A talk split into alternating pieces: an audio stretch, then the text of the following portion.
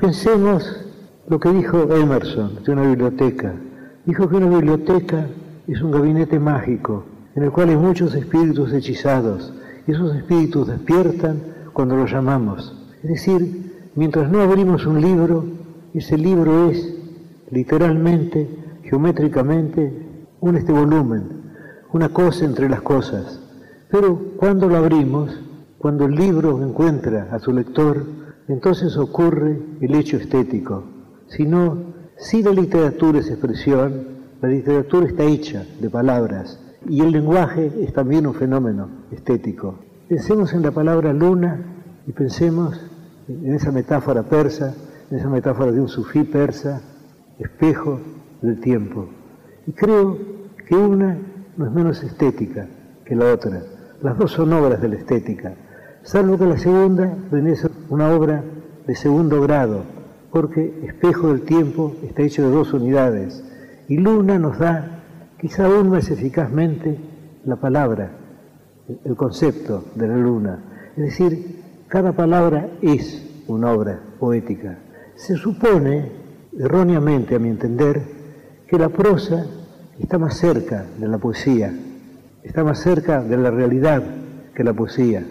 Yo entiendo que es un error. El lenguaje es una creación estética. Creo que no hay duda alguna. La poesía es expresión.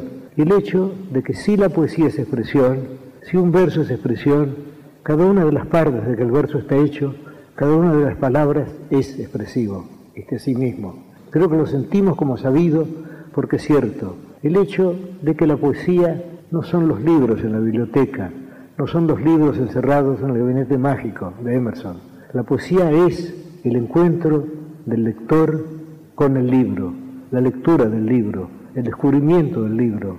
Y también hay otra experiencia estética que es el momento muy extraño también en el cual el poeta concibe la obra, en el cual va descubriendo o inventando la obra. Porque según se sabe en latín, las palabras inventar y descubrir son sinónimas. Aquello que dijo de Platón, de, que descubrir es recordar, en lo cual Francis Bacon agregó que ignorar es haber olvidado. Es decir, ya todo está, pero tenemos que verlo. Cuando yo escribo algo, yo tengo la sensación de que todo eso preexiste. Yo parto de un concepto general. Yo sé más o menos el principio y el fin. Y luego voy descubriendo las partes intermedias. Pero no tengo la sensación de inventarlas. No tengo la sensación de que dependen de mi arbitrio.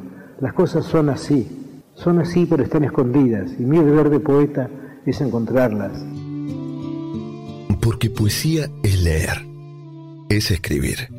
Y es compartir lo escrito y lo leído.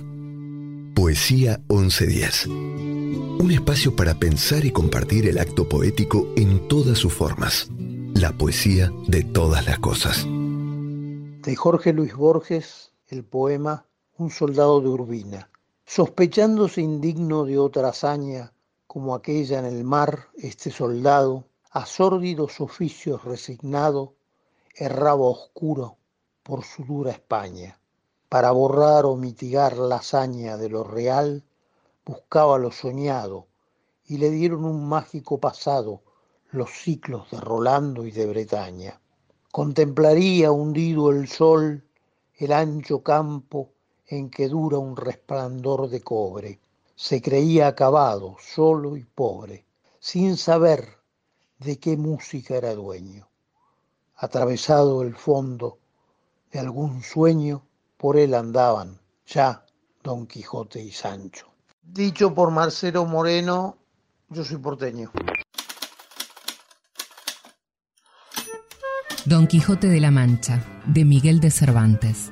Desocupado lector, sin juramento me podrás creer que quisiera que este libro, como hijo del entendimiento, fuera el más hermoso, el más gallardo y más discreto que pudiera imaginarse pero no he podido yo contravenir al orden de la naturaleza, que en ella cada cosa engendra su semejante, y así, ¿qué podrá engendrar el estéril y mal cultivado ingenio mío?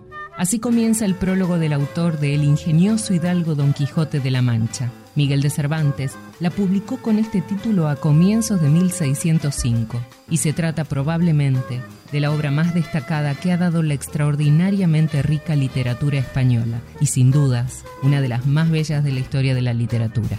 El mismo Cervantes proporcionó en 1615, por boca de Sancho, el primer informe sobre la impresión de los lectores, entre los que hay diferentes opiniones. Unos dicen loco pero gracioso, otros valiente pero desgraciado, otros cortés pero impertinente destacando el carácter ambivalente de toda la obra, que es una parodia satírica de las historias caballerescas, al tiempo que un mordaz espejo de la naturaleza humana. Don Quijote es un hombre que no encaja en su tiempo, capaz de una lealtad y un sentido del honor inquebrantable, que al fin de cuentas a nadie beneficia. Se trata de la primera obra literaria que se puede clasificar como novela moderna, y su influencia en el devenir de la literatura es difícil de medir por su inmensidad. Los personajes están tan bien logrados, las situaciones tan magistralmente definidas, su sentido del humor es tan profundo y filoso, y su difusión ha sido tan vasta que ha pasado a formar parte del imaginario colectivo de la humanidad. Y diciendo esto, dio de espuelas a su caballo rocinante, sin atender a las voces que su escudero Sancho le daba, advirtiéndole que sin duda alguna eran molinos de viento y no gigantes aquellos que iba a acometer. Pero él iba tan puesto en que eran gigantes que ni oía las voces de su escudero Sancho, ni echaba de ver, aunque estaba ya bien cerca lo que eran. Antes iba diciendo en voces altas, Non fullades, cobardes civiles criaturas, que un solo caballero es el que os acomete. Hola, soy Alicia Casas, festejando el Día del Libro, que es el 23 de abril, y nos preguntamos qué es un libro. Un libro es como una cajita de sorpresas. Si no la abrimos, nos privamos de sentimientos, de aprendizajes, y si la abrimos, nos llenamos de sabiduría, es una explosión de sentimientos y de buenos momentos. Entonces, aunque la tecnología avance a paso vertiginoso, nadie va a reemplazar las páginas de un libro, nadie va a reemplazar el aroma de las páginas de un libro. Dar vuelta a la página es algo para saber qué ocurrirá después, es algo fascinante. Entonces nadie, ninguna tecnología va a reemplazar eso. Eso es un libro es sentirse emocionado al leerlo, al compartirlo, al discutirlo. Un libro es eh, una sumatoria de cosas donde se pueden enraizar sentimientos muy profundos. Entonces elegí para esta, para esta ocasión una frase de un grande, Eduardo Galeano, que dice más o menos así, poca gracia tiene escribir lo que se vive. El desafío está en vivir lo que se escribe. Con esto felicito a todos los pequeños y grandes lectores para que sigan inventando la lectura, para que sigan transitando ese camino tan maravilloso que es la lectura y tener un libro entre las manos. Muchas gracias. El libro es fuerza, es valor, es poder, es alimento, antorcha del pensamiento y manantial del amor. Rubén Darío entre tantos oficios, ejerzo este que no es mío, como un amo implacable me obliga a trabajar de día, de noche, con dolor, con amor, bajo la lluvia, en la catástrofe, cuando se abren los brazos de la ternura o del alma, cuando la enfermedad hunde las manos.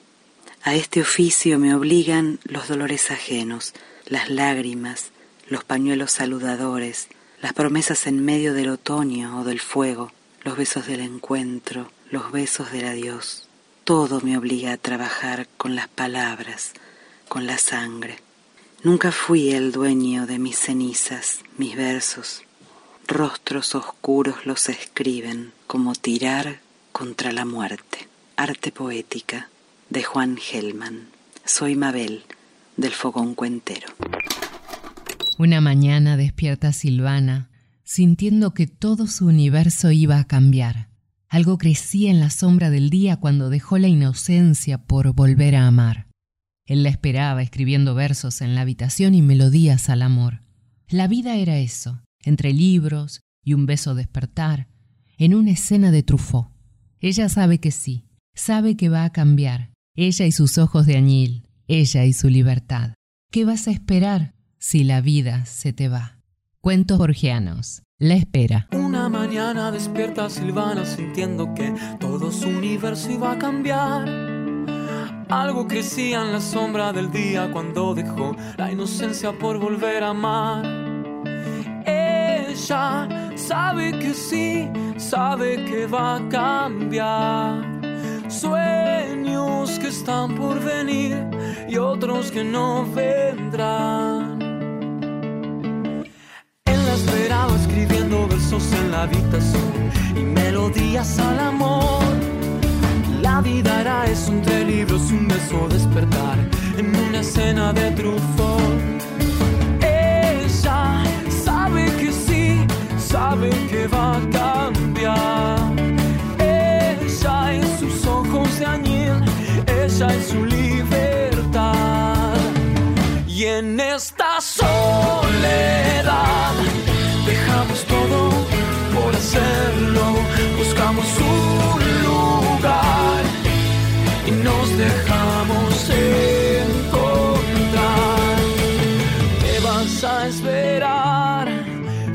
vida se te va? Ella sabe que sí, sabe que va a cambiar.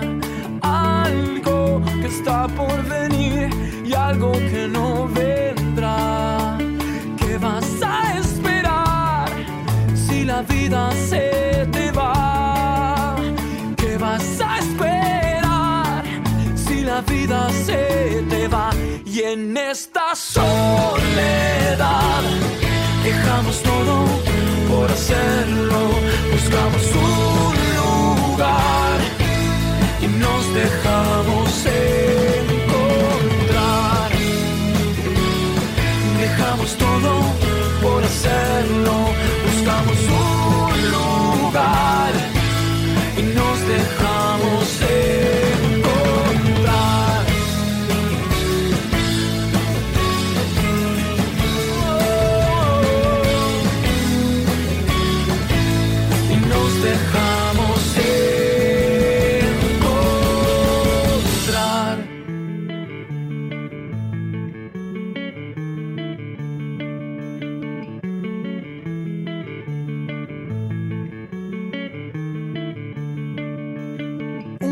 mañana despierta Silvana sintiendo que todo su universo iba a cambiar. Algo crecía en la sombra del día cuando dejó la inocencia por volver a amar. Poesía 1110. Textos sanadores, provocadores, amables, reveladores. Palabras que dan forma a un sentimiento, a una idea, a los sueños y pensamientos. Poesía 1110. Un espacio de métrica universal en la radio de Buenos Aires. Sí, amigos, los saluda cariñosamente Marcelo Guaita, conductor del programa 2 por Guaita, que difunde nuestra querida emisora la 2x4. Sí, la 92.7. Continuamos presentando estupendos poemas lunfardos que pertenecen a muy calificados autores. En esta oportunidad, el poeta es Orlando Mario Punzi. El título, Examen. Es un examen flor, en este caso. La mesa se compone, según veo, de dos lunfas, un taita y un mateo, más la barra del feca del sorpaso. Primer tema, la ley del escolazo. Bolilla 2, el tango con floreo. 3 y 4, las artes del choreo y el barbijo de jeta y el del lazo. 5. Los chantas, el matón y el guaso. Y por tesis final, sin macaneo. La gran escuela del laburo raso. Y aprobando con 10, presumo, creo. Es posible, no sé, tal vez, acaso, que reciba el título de reo. La Edad Media se ubica en el tiempo entre la caída del Imperio Romano de Occidente en 476 y la de Constantinopla en 1453. Es un periodo de disgregación política en Europa que como tal suele ser considerado oscuro. Sin embargo, la caída del mundo clásico dejó un vacío que generó un movimiento de extraordinaria riqueza que buscó diferentes caminos para expresarse. Los que rezan, la iglesia, los que guerrean, los nobles, y los que trabajan, el pueblo, fueron los vehículos a través de los que la literatura se manifestó de maneras diferentes. Los trabajos relacionados con la teología fueron el tipo de literatura dominante a lo largo de la Edad Media. El clero católico era el centro intelectual de la sociedad en esta época, por lo que su producción literaria fue extremadamente prolífica, con obras como La leyenda dorada, que llegó a adquirir tal popularidad que era tal vez más leída que la Biblia. Las Edas, las sagas y los cantares son testimonio del nacimiento de las primeras formas de literatura en lengua romance. La germánica, la francesa y la española fueron sin duda las más destacadas. La difusión de estas obras era esencialmente oral y anónima. Los juglares y los trovadores cantaban y declamaban poemas en las plazas y en las cortes, y aunque una parte importante de toda esta corriente se ha perdido en la historia, han llegado hasta nuestros días obras de un valor extraordinario, de las que Amadís de Gaula, Beowulf, El Cantar de Roldán o El Cantar de Miocid son algunas notables muestras. Qué placer encontrarlos nuevamente en AM 1110. Espero que para ustedes también lo sea. Viviana Muñoz, de Caseros. Saramago, ¿qué cuántos años tengo. ¿Qué importa eso? Tengo la edad que quiero y siento la edad en que puedo gritar sin miedo lo que pienso, hacer lo que deseo, sin miedo al fracaso, a lo desconocido, pues tengo la experiencia de los años vividos y la fuerza de la convicción de mis deseos. ¿Qué importa cuántos años tengo? No quiero pensar en ello, pues unos dicen que ya soy viejo, otros que estoy en el apogeo, pues no es la edad que tengo, ni lo que la gente dice, sino lo que mi corazón siente y mi cerebro dicte.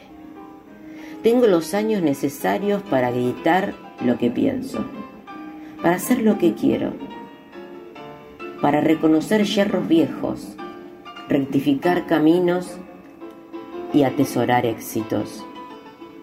Ahora ya no tienen por qué decir, estás muy joven, no lo lograrás, estás muy viejo, ya no podrás.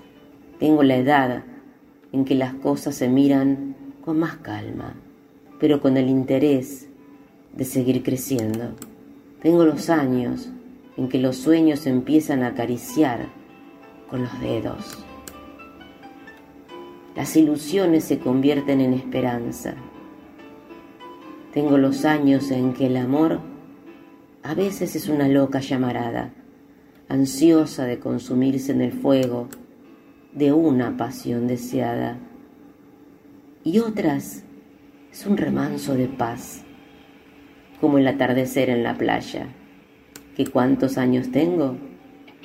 No necesito marcarlos con un dedo, pues mis anhelos alcanzados, mis triunfos obtenidos, las lágrimas que por el camino derramé, al ver mis ilusiones truncadas, valen mucho más que eso. ¿Qué importa si cumplo 50, 60 o más? Pues lo que importa es la edad que siento. Tengo los años que necesito para vivir libre y sin miedos, para seguir sin temor por el sendero, pues llevo conmigo la experiencia adquirida y la fuerza de mis anhelos. ¿Que cuántos años tengo? Eso, ¿a quién le importa? Tengo los años necesarios para ya perder el miedo y hacer lo que quiero y siento. ¿Qué importa cuántos años tengo o cuántos espero? si con los años que tengo aprendí a querer lo necesario y a tomar solo lo bueno. José Saramago.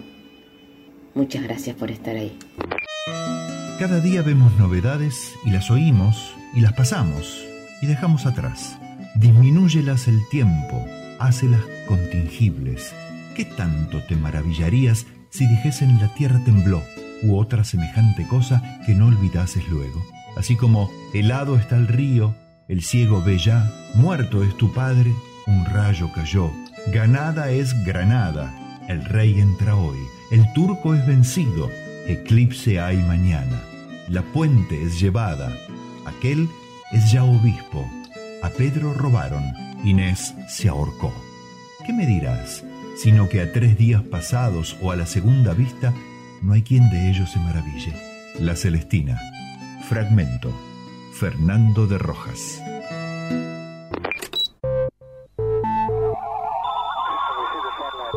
Hola, soy Gabriela Ladrón de Guevara y vivo en la Ciudad de México. ¿Desde cuándo escribís? Creo que escribo desde que empecé a agarrar un lápiz y papel. Sin embargo, lo he empezado a hacer de manera más sistemática desde principios del 2020. ¿Por qué escribís? Escribo porque así puedo leer las historias que me gustaría encontrar en otros libros. Escribo lo que me gustaría leer. ¿Qué es la poesía para vos? Para mí la poesía es plasmar en palabras un sentimiento, una emoción, un impulso, una descripción. Para mí eso es la poesía. ¿Dónde encontrás poesía aparte de en un poema? También la encuentro en algunos cuentos, en la narrativa, en la narración oral. Hay mucha poesía y en la música. En todos esos lugares encuentro poesía.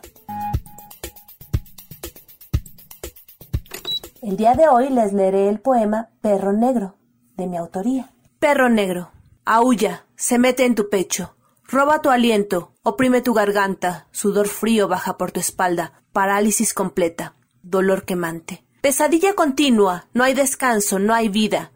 Elimina posibilidad de huida. Te contiene, te domina, te obliga. No decides, sucumbes al abismo, muerde con vértigo aniquilador. Sufrimiento callado, no hay tregua, no hay salida. Buscas ayuda, sientes que te pierdes, ruegas que sus colmillos te desgarren, persigues un alivio, suspiras vencido, te has perdido. Muchas gracias. Bueno, comencé por un camino sucio. Comencé solo, y el sol se puso cuando crucé la colina, y la ciudad se iluminó y el mundo se detuvo. Estoy aprendiendo a volar, pero no tengo alas. Bajar es lo más fácil. Bueno, los viejos y buenos tiempos pueden no regresar, y las rocas pueden derretirse y el mar puede arder. Estoy aprendiendo a volar, pero no tengo alas. Romper tu corazón, robar tu corona.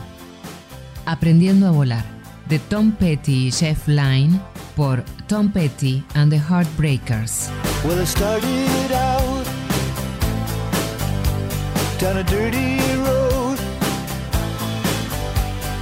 Started out all alone, and the sun went down as across the hill, and the town lit up. The world got still. I'm learning to fly, but I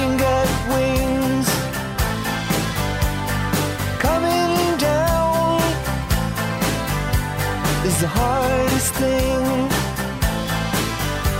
Well, the good old days may not return, and the rocks might melt, and the sea may burn.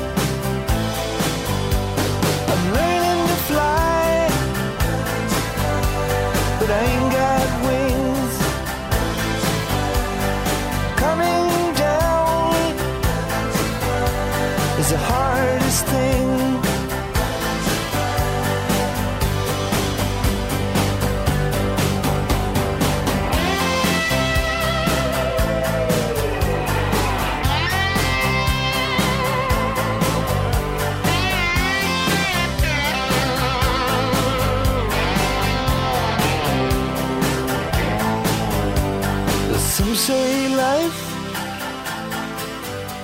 will beat you down and break your heart, steal your crown. So it started out for God knows where. I guess I'll know when I get there. Fly around the clouds. What goes up must come down.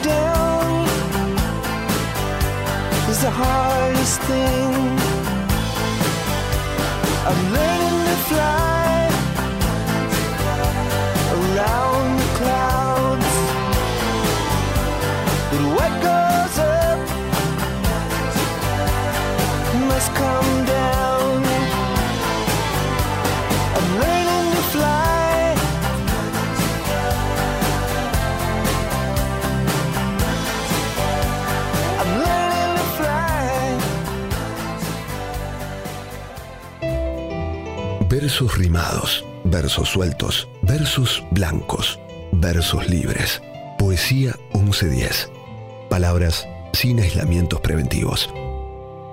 Te habla Alberto Herding, habla el mando poema Buenos Aires, de Jorge Luis Borges.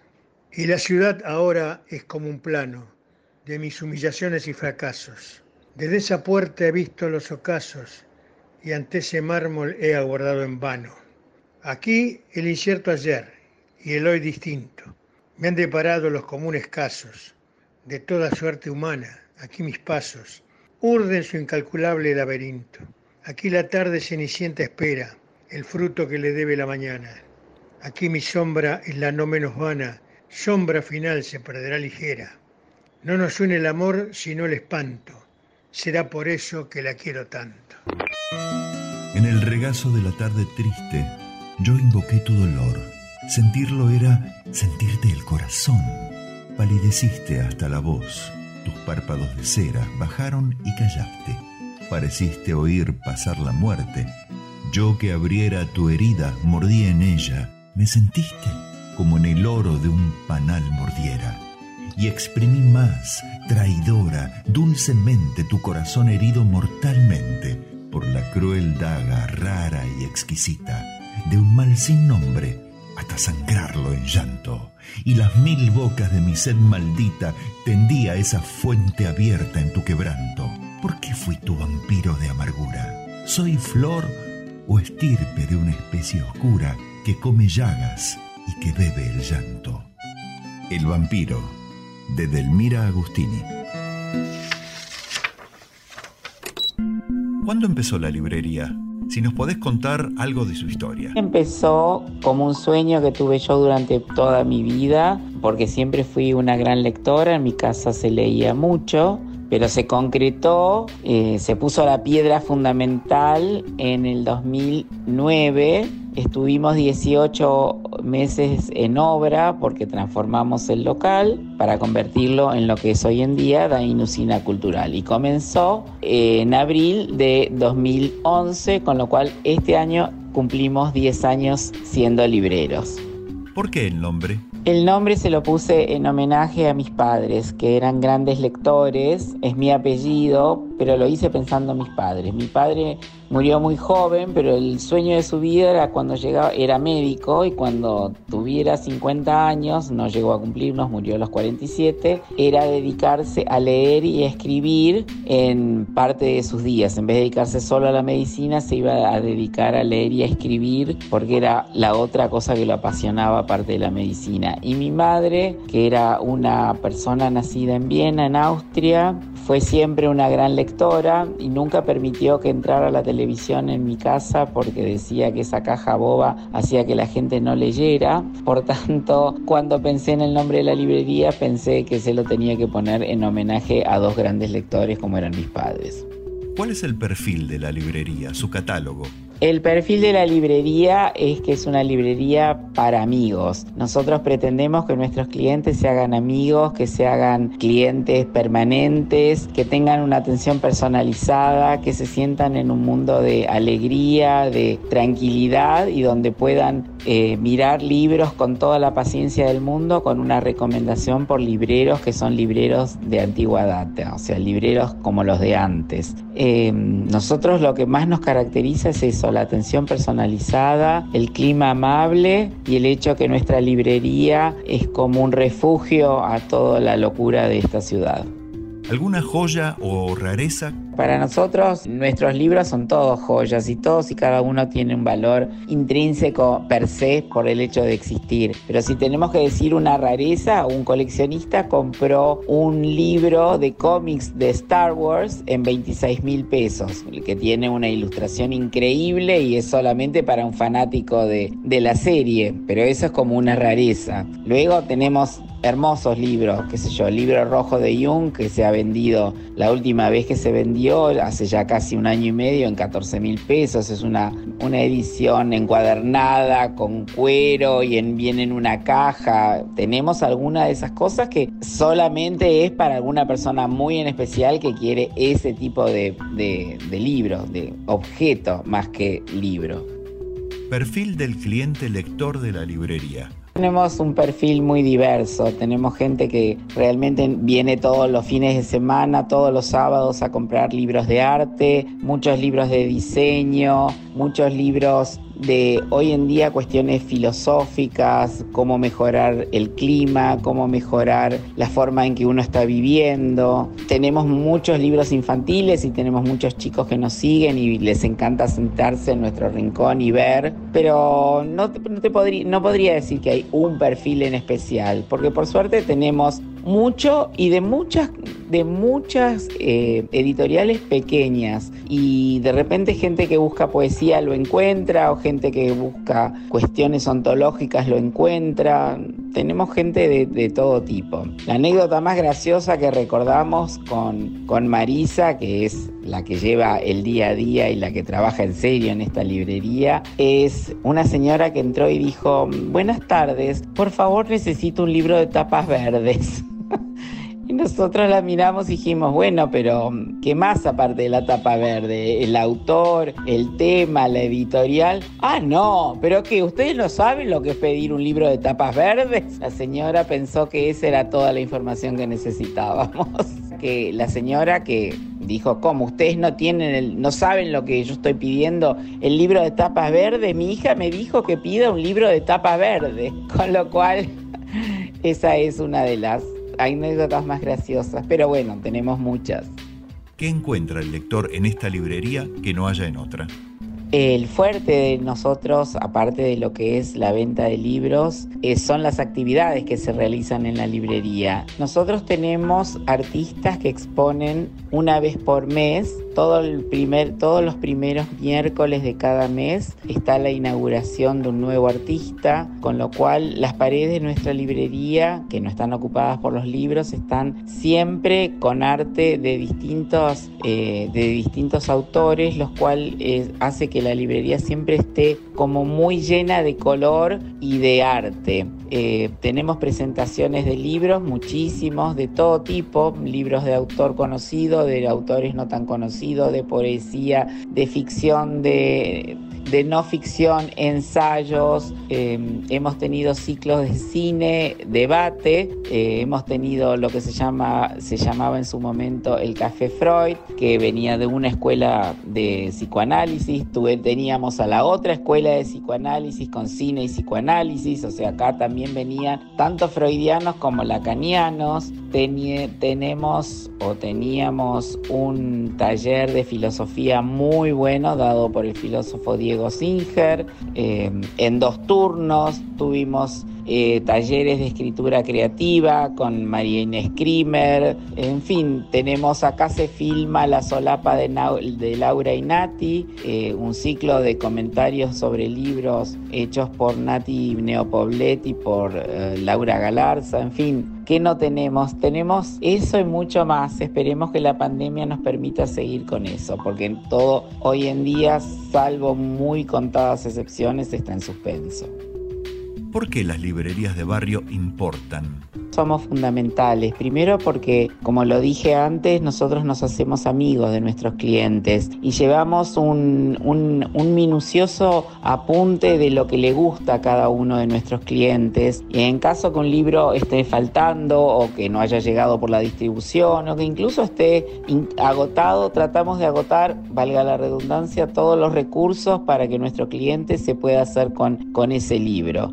Esa atención personalizada, el decirte te recomiendo tal cosa, el tiempo que uno tiene, el no tener que recurrir a la computadora solamente para saber qué es lo que vale la pena leer, sino porque nuestras libreras son extremadamente leídas, les gusta el libro, conocen el mundo del libro y les interesa hacer una relación personal con los clientes.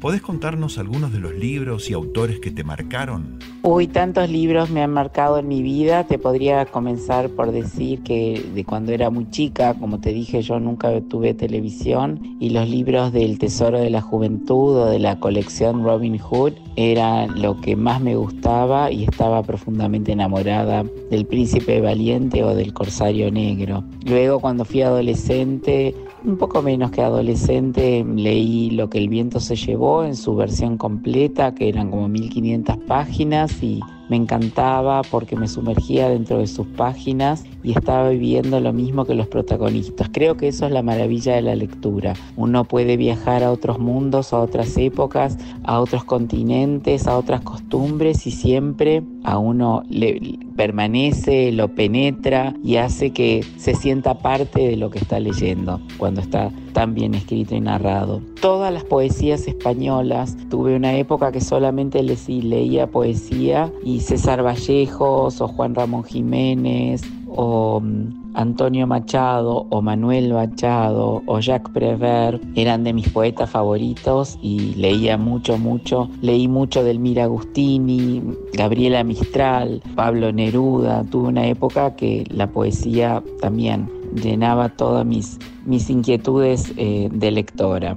Hay muchos libros. Yo soy, yo soy profesora de historia de la Facultad de Filosofía y Letras y hubo muchos libros en la carrera que no solamente me enseñaban, sino que me hacían trasladarme a los lugares que ellos narraban. Uno de ellos eh, que más me impactó era la que tenía que ver con el descubrimiento de, de la Troya helenística, hay muchos, muchos libros, no, no podría elegir uno solo, eh, porque todos y cada uno de los que uno va leyendo van incorporándose a la vida y se van quedando con uno. ¿Qué estás leyendo actualmente? Actualmente estoy leyendo el libro de Joyce Carol Oates, una escritora norteamericana cuyo último libro se llama Delatora un libro tremendo, durísimo, que narra la vida de una criatura en un pueblo del norte de los Estados Unidos cerca de las cataratas del Niágara, donde se ve involucrada junto con su familia en un crimen racial. Y realmente eh, está muy bien escrito, pero es muy, muy duro. Eh, yo leo dos libros al mismo tiempo en general. El segundo que estoy leyendo es La inquietud de la noche de Marieke Lucas Ringfeld, que casualmente también trata de una criatura que pierde a un hermano en un accidente y cómo hace para en ese lugar de una granja en el medio del campo holandés, ella y su familia poder sobrevivir eh, a semejante tragedia.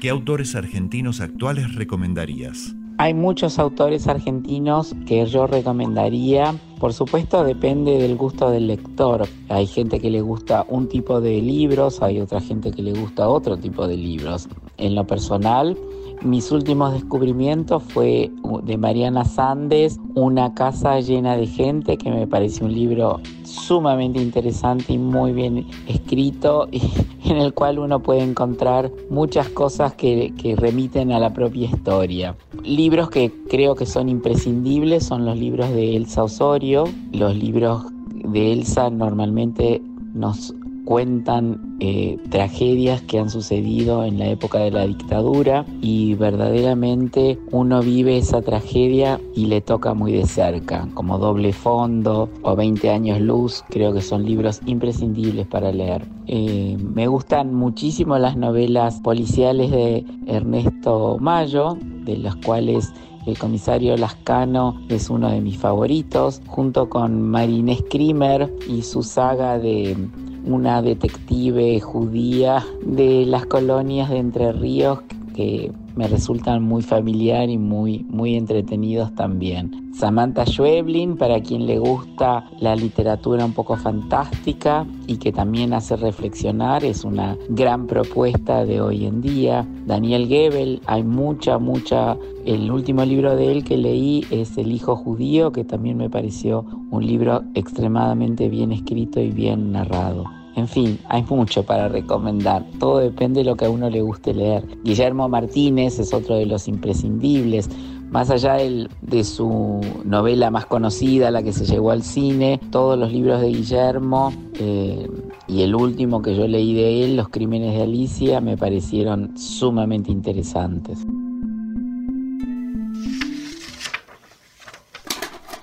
No tengo prisa. La vida viene y va. Si tengo ganas saldré, si no, aquí me quedaré. Llegó, llegó la calma, después de años de no encontrarla. El tiempo pasa, y yo sin reloj. Todo gira, todo cambia, todo llega.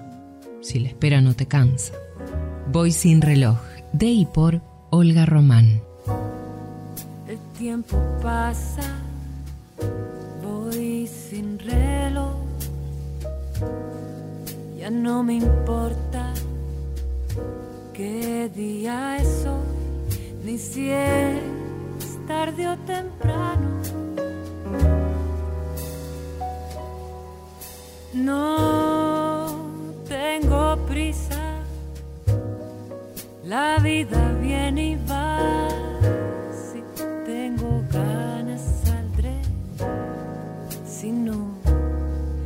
Aquí me quedaré.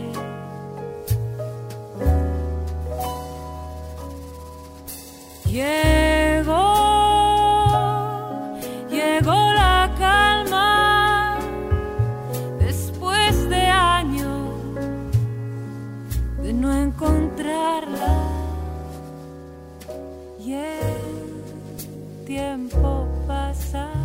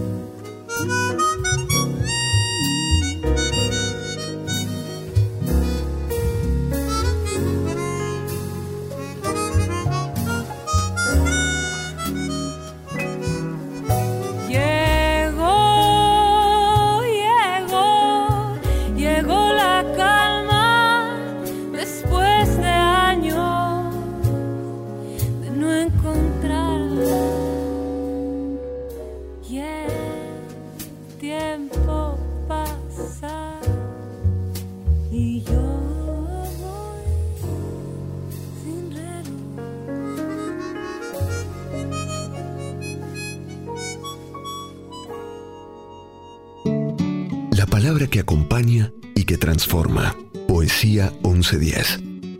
Un espacio para escuchar y resonar.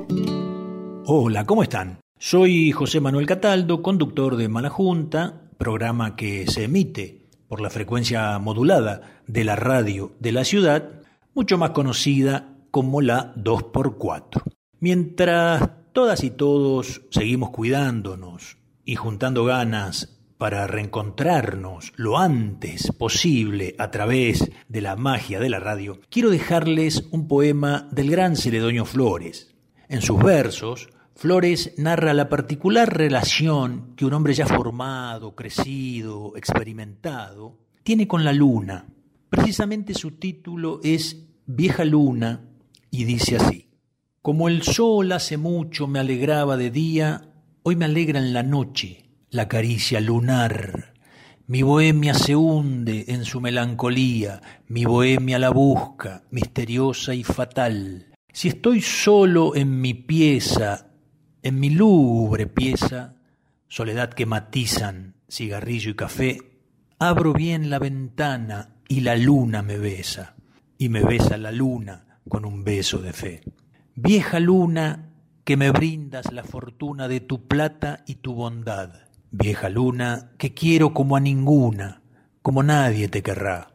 Tú sabes que es un secreto la pena que en noche de luna llena suavemente te conté.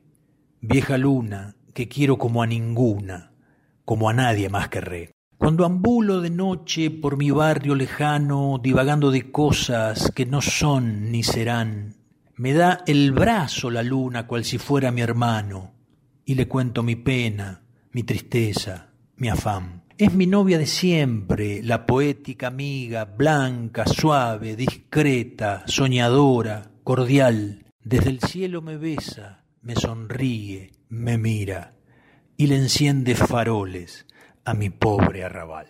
Bueno, espero que les haya gustado. Les mando un abrazo a todas y todos y nos encontraremos dentro de unos días nomás. Gracias. Hay tanta soledad en ese oro.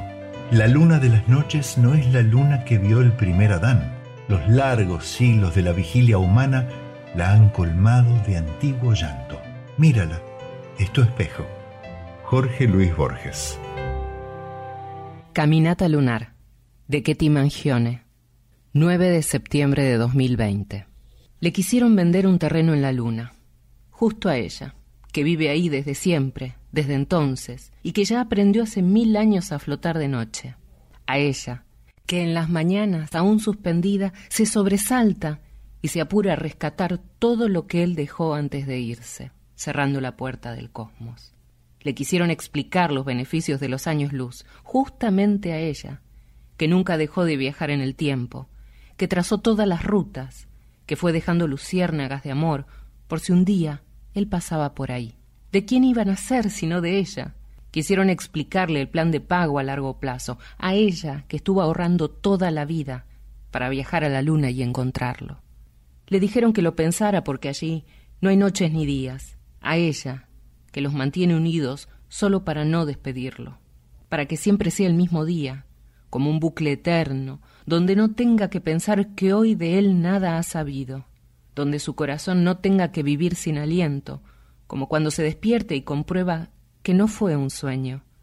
Va flotando por el aire, levantando cada palabra que dejaron tirada para besarse, apretados contra las paredes del cielo. Le quisieron dar un curso para vivir del revés, a ella, que come de cabeza y piensa con los pies. Le contaron que ahí el tiempo no existe y que se pueden contar las estrellas, a ella, que se queda dormida con ellas hasta que él la ve despertar. Hay que atreverse, le dijeron. Esto es para pocos. A ella le dijeron eso, que acomodó la Vía Láctea para escribir su nombre, haciendo equilibrio entre Mercurio y Marte. ¿Qué sabrán ellos, piensa, de mundos y estrellas, de andar de cabeza, de levantar palabras y envolverse en ellas? ¿Qué sabrá la luna de tantas esperas, de cometas fugaces, cómplices, mudos de siempre el mismo deseo. ¿Sabrán acaso, piensa ella, de ovnis y estelas que explotan en su mente en cada luna llena? ¿Qué sabrán de vivir flotando, de mirar al cielo implorando un milagro? piensa ella. ¿Qué sabrá Plutón de soles opacos, de noches eternas y días sin rastro? ¿Qué sabrá la luna de noches oscuras, de vivir a medias buscando su rostro detrás de la lluvia? Nadie sabe nada cuando le hablan de vivir dos veces. ¿Qué pueden saber de ahogos y miedos, de abrir rendijas y tomar aliento, juntando en la luna sus átomos para hacerlo aparecer? No saben nada de nada. No tienen idea, piensa ella, por eso la llaman, porque no saben nada de vivir entre el cielo y la tierra, y menos todavía de conquistar la luna para no perderlo. Es decir, la miraba porque ella se ocultó tras el biombo de nubes, y todo porque muchos amantes de este mundo le dieron sutilmente el olivo, con su brillo reticente la luna, durante siglos consiguió transformar el vientre amor en garufa cursilínea, la injusticia terrestre en dolor lapislázuli. Cuando los amantes ricos la miraban, desde sus tedios y sus pabellones, satelizaba de lo lindo y oía que la luna era un fenómeno cultural. Pero si los amantes pobres la contemplaban desde su ansiedad o desde sus hambrunas, entonces la menguante entornaba los ojos, porque tanta miseria no era para ella, hasta que una noche, casualmente de luna, con murciélagos suaves, con fantasmas y todo, esos amantes pobres se miraron a dúo, dijeron, no va más al carajo Selene. Se fueron a su cama de sábanas gastadas, con acre olor a sexo deslunado, su camanido de crujiente vaivén y libres para siempre de la luna lunática, fornicaron al fin como Dios manda, o mejor dicho, como Dios sugiere. Hombre que mira a la luna, Mario Benedetti. Hola, buenas noches. Soy Vincent Amadeus y vamos a presentar con la actriz Susana Gianone una nueva escena radiotelefónica titulada Lunátiques para Poesía 1110. Bueno, gracias. Hola. Te, te atiendo rápido porque estoy como en Houston y, y después te cuento por qué. ¿Dó- ¿Dónde estás? Houston, Cabo Cañaveral. Hablamos en serio, Carla. Okay, okay, yes, I'm coming. Five minutes. Okay, see you better. ¿A, quién, a quién hablas, Carla? A- a- al, instructor, al instructor de acá. ¿Instructor? ¿Qué? ¿Pero qué instructor me hablas? ¿Cómo, cómo que instructor? First Expedition to the Moon, Terence. ¿San Expedito qué? No, que primera expedición a la luna, Terence. Me, para, ¿me podés explicar? Me anoté como voluntaria. Para ir a la luna, dale. Sí, correcto, correcto. En el 2023. Ah, ok, ok. Escúchame, ¿van en tren o en avión? Ah, mira qué bien, ¿no me crees? Ok, ok, Terence, ok. Escúchame, ¿hay lugar para una más? Dale que me prendo. Dale, seguí, seguí, seguí, seguí que ahora te mando el cronograma. Carla, Carla, ¿Qué? ¿Qué? la luna no existe. Sí. Y la Tierra tampoco. Dale, Es, Terence. es, no, para, para, es una proyección de los Yankees, ¿en serio? Ah, mira, no te la puedo. Con un reflector gigante desde, desde Arizona lo están haciendo. No te la puedo. ¿Como el que usaban en Batman para la batiseñal? Sí, algo así, algo así. Mm. Mira, te cuento. Te digo por si te interesa. Es un año de entrenamiento y un año de viaje. Ah, sí, sí, escúchame, no, no me crees lo del reflector, ¿no? No. Y la llegada a la luna tampoco existió. Tampoco, tampoco. Lo hicieron en un estudio en Hollywood, te juro. Terence, ¿Qué? ¿Qué? nos separamos un mes y ya caes en el vicio. ¿Es eso? Te extraño. Ay, bichi bichi. Pero vos me incentivaste para que hiciera este viaje. Sí, a Estados Unidos, no a la luna. Pero voy a salir en los diarios. Ah, ¿te importa más salir en los diarios que nuestra relación, no? No empieces, por favor. Escúchame, ¿y si después no podés volver? Pero son los yankees, Terence. Sí, perdieron la guerra en Vietnam, Carla. Pero tienen las mejores series y, y se creen como mil, capo mil en todo. Tal vez sea lo mejor Ay, Terence, ¿mejor qué? que terminemos así, Ay, Terence, así como. con la luna como testigo. Ay, Bichi, no me digas que no es romántico. Pará, ¿asumís que es un final entonces? No, bueno, lo dijiste vos, te estaba siguiendo. Cuando mire a la luna voy a pensar en vos. No me corra por ese lado, Terence. Es mi corazón el que te habla. Pero siempre me cargabas con que yo vivía en la luna. Ah, te está vengando, ¿no? No, te estoy dando la razón. Es un mal chiste en este momento, Carla. ¿Pero lo decías o no lo decías? Sí, la luna de Valencia decía, no la luna de verdad. Ah, Pero para, no es la misma. La luna de Valencia no existe, es un refrán, Carla. Jodeme, no te la puedo creer. Mira, mira, mañana me tomo un avión a Houston, listo. Bueno, deja la coli al portero. ¿No me crees, no? O trae a la coli. Me parece genial porque va a ser la primera perra de la luna. Oh, ya hubo una perra rusa primero. Pero es una perra laica y murió en el espacio a bordo de la nave Sputnik. Como la vacuna. Claro, Nabo, recién te das cuenta. Escúchame, mañana me tenés en Houston. O te traigo de vuelta o... O, Ay, ay, tenés, por favor, por favor, te lo pido. ¿O qué? O la luna no la vas a ver ni rodando por Callao, mira. Pero bueno, me vas a decir a mí que tengo que ver y que no, Tere, ¿de verdad? Sí, sí, como decía Gardel, ¿te acordás? Era Piazzolla, Nabo. Bueno, el tango no es lo mío. Ah, no, ¿y qué es lo tuyo entonces? Vos sos lo mío. Ay, bueno, bichi bichi. ¿Ah, bueno qué? Nada, que te prefiero enojado cuando te lavas de actor dramático. Escúchame, ¿no te llama la cordura en este momento? Mira, el que me está llamando es el instructor again. O sea, el instructor otra vez. Voy, voy, voy, I'm coming. Ah, ah, Mira, ¿cómo es ese Icardi americano? Eh? Decime. Sí, no sé, sí, te lo cuento mañana después, pero desde el espacio. Bye, Terence. No, no, para, Carla, Carla, escúchame. Carla, Carla, Houston, estamos en problemas. En 1865 y 1870, Julio Verne escribió dos de sus más exitosas y entretenidas novelas, De la Tierra a la Luna y Alrededor de la Luna, su continuación.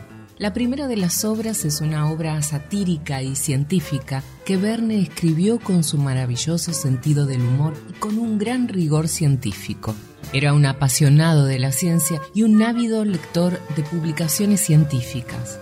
Esto le permitió no solo imaginar cosas extraordinarias para su época, sino hacerlo con un grado de precisión técnica que aún hoy sorprende. Terminada la guerra de secesión, en un periodo de paz, el presidente del Gun Club propone aplicar todos los conocimientos que habían sido usados en la industria bélica para construir un poderoso cañón que fuera capaz de lanzar un proyectil tripulado que alcanzara la luna. El lugar del lanzamiento, a solo 100 kilómetros de Cabo Cañaveral, el lugar de amerizaje en el Océano Pacífico, la velocidad necesaria para abandonar la atmósfera terrestre venciendo la gravedad, la velocidad final del viaje y la duración del mismo, son solo algunas de decenas de sorprendentes coincidencias.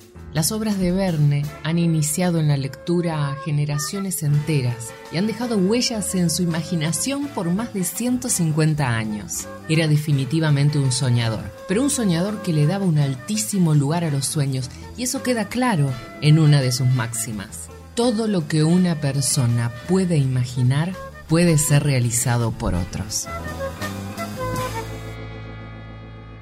Voy a compartir de el escritor mexicano Jaime Sabines los mitos alrededor de la luna sin tomarlos muy en serio. La luna se puede tomar a cucharadas o como una cápsula cada dos horas. Es buena como hipnótico y sedante y también alivia a los que se han intoxicado de filosofía. Un pedazo de luna en el bolsillo es mejor amuleto que la pata de conejo. Sirve para encontrar a quien se ama, para ser rico sin que nadie lo sepa y para alejar a los médicos y las clínicas. Se puede dar de postre a los niños cuando no se han dormido, y unas gotas de luna en los ojos de los ancianos ayudan a bien morir. Pon una hoja tierna de la luna debajo de tu almohada y mirarás lo que quieras ver. Lleva siempre un frasquito del aire de la luna para cuando te ahogues y dale la llave de la luna a los presos y los desencantados. Para los condenados a muerte y para los condenados a vida no hay mejor estimulante que la luna en dosis precisas controladas. Soy Clara. Gracias. Las razones se han esfumado todas, pero el sentimiento nunca lo hizo. No es algo que yo recomendaría, pero es una manera de vivir. Porque lo que es sencillo a la luz de la luna, por la mañana nunca lo es. Era tan sencillo a la luz de la luna, ahora es tan complicado. Era tan sencillo a la luz de la luna. Luna, de Connor Oberst, por Bright Eyes. I know that it is freezing, but I think we have to walk. I keep waving at the taxis, they keep turning their lights off. But Julie knows a party at some actor's West Side Loft. Butterflies are endless in the evening, by the morning they'll be gone. When everything is lonely, I can be my own best friend. I get a coffee and the paper, have my own conversations. The sidewalk and the pigeons and my window reflection. The mask I polish in the evening by the morning looks like shit. And I know you have a heavy heart, I can feel it when we kiss. So many men stronger than me have thrown their backs out trying to lift it. But me, I'm not a gamble.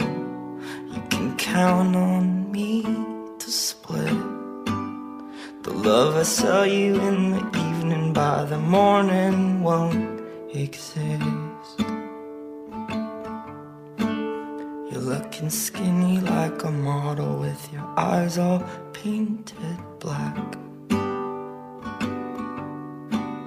You just keep going to the bathroom, always say you'll be right back.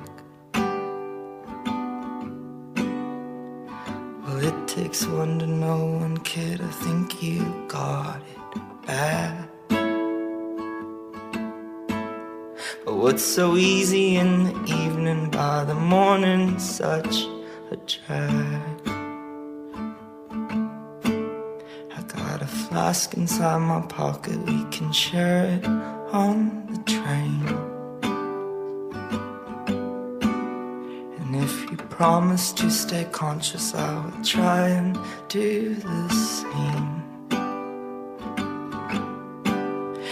Might die from medication, but we sure killed all the pain. But what was normal in the evening by the morning seems insane.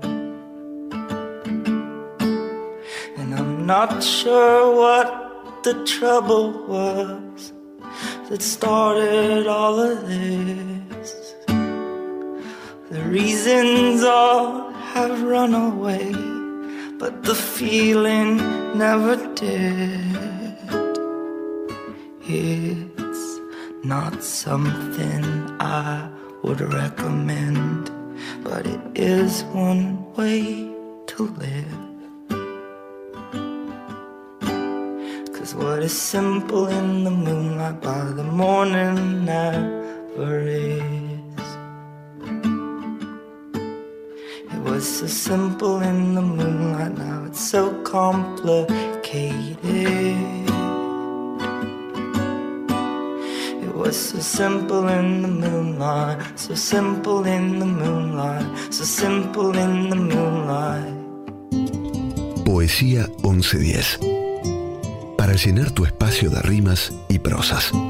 Hola, soy Alfredo Tabacman, el conductor del programa Vecino de Buenos Aires, que se transmite los días sábados de 19 a 21 por la 2x4. Ustedes están acostumbrados a escuchar poemas, cuentos que nosotros los conductores compartimos con ustedes. Buscando algo para leerles, encontré un relato con moraleja, el cual me pareció muy interesante para dejárselos porque estimo que a más de uno le va a hacer muy bien. Estos son relatos cargados en internet por Pedro García. Y este dice así, acuérdate de soltar el vaso. Un psicólogo en una sesión grupal levantó un vaso de agua. Todo el mundo esperaba la típica pregunta, ¿está medio lleno o medio vacío? Sin embargo, preguntó, ¿cuánto pesa este vaso? Las respuestas variaron entre 200 y 250 gramos.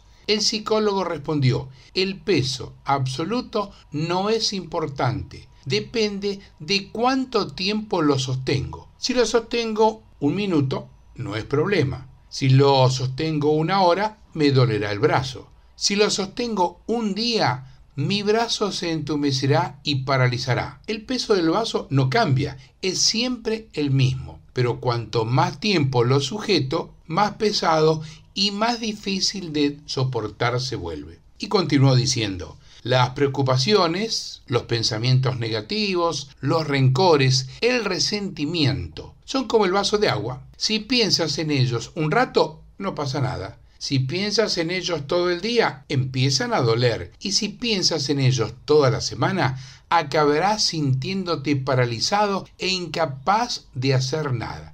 Acuérdate de soltar el vaso. Y precisamente este final es el título de este relato con moraleja. Acuérdate de soltar el vaso. Indudablemente tiene mucha razón este profesional hacer esta comparación del vaso de agua con los problemas que podemos tener cotidianamente. Ahora, queden ustedes tener en cuenta esta moraleja o no. Estoy sin espejo dentro de la sala. El yo del espejo no está aquí. En este momento Estoy temblando por miedo al yo del espejo. ¿Por dónde andará el yo del espejo y qué estará tramando contra mí? El yo del espejo. Ji Sang. Hola, soy Mary de San Juan. Esta es una nota del libro de Jorge Bucay, Vínculo afectivo.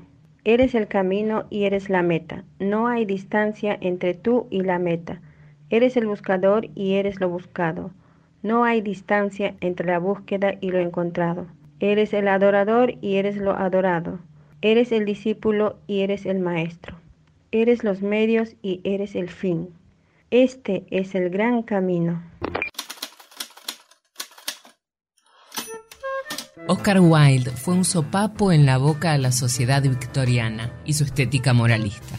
Indomable, perseguido por homosexual, dotado de una inteligencia y capacidad de síntesis superlativa, defendió continuamente la libertad del arte con frases como no existen libros morales o inmorales, solamente hay libros bien escritos y mal escritos. Eso es todo. En la cúspide de su carrera, el autor de El retrato de Dorian Gray, El príncipe feliz, El fantasma de Canterville, El crimen del Lord Arturo Savile, el Ruiseñor y la Rosa, entre las más famosas de sus obras, fue acusado de sodomía y fraude por un sector de la sociedad harto de sus provocaciones. Sus bienes fueron vendidos en una subasta y fue condenado a dos años de trabajo forzados en prisión, desde donde escribió uno de los más bellos y dolorosos poemas jamás escrito, su De Profundis. Murió de meningitis el 30 de abril de 1900 en París donde vivía exiliado bajo un falso nombre y rodeado de dificultades. Respecto a las pretensiones de los ingleses sobre su origen, dijo alguna vez, los ingleses tienen tres cosas de las que mostrarse orgullosos, el té, el whisky y un escritor como yo. Pero resulta que el té es chino, el whisky escocés y yo soy irlandés. Hola, soy Patricia y quería compartir esto hermoso que se titula Aprendizajes. Aprendí a ver nuevos paisajes en viejos escenarios, a disfrutar con humildad de mis pequeños privilegios, que detrás de la pobreza se esconde la autoridad y el poder, que lo que se aprende sin conciencia se actúa sin conciencia, que múltiples miradas hacen mejores inventarios, que pierdo por no perder, que deprimirse es tener la fantasía de no poder crear, que la melancolía es estar atrapado en la escena del dolor, a dejar ir, a soltar para ver, a ver la puerta abierta para alcanzar la libertad, la diferencia entre tener derecho y tener razón, que no tengo por qué ser siempre razonable y entender, que me puedo enojar y amar, que los humanos tenemos pocos sentimientos y emociones básicas, que de ellos hablamos, cada cual con su estilo, en múltiples y exquisitas combinaciones que conocer esto es un alivio, porque no deliramos solos, que mis sueños son poderosos curadores de mi alma, que tener resentimientos es volver a sentir y agregarle sufrimiento al dolor, que está el amor que su milagro arrima, que el amor y la libertad no se deben ni se exigen a tener espacios para encontrar lugares donde todo es posible, donde no hay espacio ni tiempo, si el deseo es enorme y el amor es suficiente. Estoy aprendiendo a vivir. Algún día, en cualquier parte, en cualquier lugar, indefectiblemente, te encontrarás a ti mismo y esa, solo esa, puede ser la más feliz o la más amarga de tus horas. Pablo Neruda. Soy Clara Aguirre. Que se vayan Rubén Cecilio Garrido. Que se vayan los fantasmas de mis miedos, que me dejen gastar esta vida que me queda. Que se vayan los fantasmas de mis odios, que no traten de vivir dentro de mí. Que se vayan los fantasmas de mis penas, que no empañen de tristeza mi alegría. Que se vayan para siempre mis rencores, que se vayan y no vengan nunca más a tentarme vanamente ni la envidia, ni la furia, ni la forma sutil de la mentira y del engaño. Quiero ser solo yo, con mi alma despojada de fantasmas que me impidan sentir la risa sencilla e ingenua de mi hija que se arrulla sentada en mis rodillas. Quiero sentir el sonido tranquilo del silencio que me cuenta con latidos que retumban en mi pecho que estoy vivo. Quiero aspirar el aroma en agosto de los azahares que estallan en los mandarinos, cubriendo de blanca pureza a las fincas que pueblan mi fecunda tierra chumbichana. Quiero ser de la tierra la semilla que se transforme en fruto maduro. Quiero ser el agua que corre alegre y transparente por la acequia, llevando su mensaje de vida y de frescura. Quiero hundirme en el universo vegetal allá en el monte, para dormirme con el tierno arrullo de la urpillita que se muere de amor junto a su nido. Sí, que se vayan todos los fantasmas, que me dejen hacer lo que yo quiero, que mi amor sea más fuerte que mis odios y mi risa más fuerte que mi llanto, mi disculpa más fuerte que mi ofensa y mi perdón más grande que el agravio. En definitiva, que mi vida sea más útil y un ejemplo cuando llegue la muerte a visitarme. Cuando no puedes, ni el bosque ni los árboles, con todos los colores de tus sueños, solo recurre a tus amigos. Ellos te ayudarán a trascender al amor. Creo en el amor. El invierno finalmente pasará. El rey está de vuelta. La reina se fue. Ven a bailar conmigo, porque ahora somos libres para el amor. Lily Collins. I believe in love.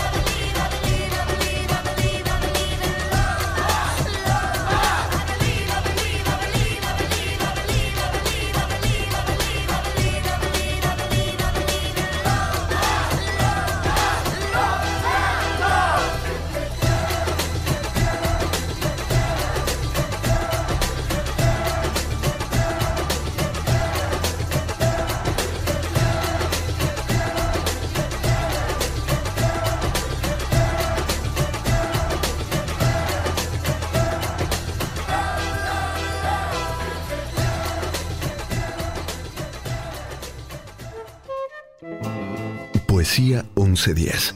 Textos sanadores, provocadores, amables, reveladores.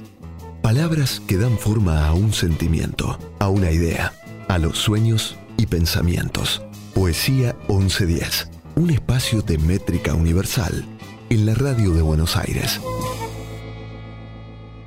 Soy Pato Pons, locutora de la 2x4. Voy a leer a Rubén Balseiro. Es un buen día, dirás. Un día apropiado para vivir. Un día conveniente para abrir los ojos y las puertas y dejar que salgan las miradas, que ingresen los sueños a la casa. Es un buen día, dirás. Alto, claro, desbordado de sol y de palomas, un día conveniente para abrir las manos y dejar que vuelen todos los pájaros, un día como todos, dirás, un día apropiado para vivir. Pero, ¿qué pensará el anciano de gorra gris que se sienta en el banco de la plaza? ¿Qué pensará aquel niño que estira su mano pidiendo limosna? Es un día como todos, dirás, eh, como ayer, tal vez como mañana, un día apropiado para dejar que canten los gallos y los autos pasen y el viento, el viento te salude como un pasajero de un viaje inconcluso. Pero ahora olvida estas palabras. Habrá otras oportunidades, otro mar o una campana o tal vez el despegue de un sueño abordado en la cumbre. Grita con voz audaz, tu nombre, el mío, el nombre olvidado de aquel polizonte de un viaje infinito Grita con voz audaz. Habrá tal vez quien te escuche, quien salga a tu encuentro, listo a continuar, a seguir hilvanando el desafío. Al fin y al cabo, esto es la vida, dirás.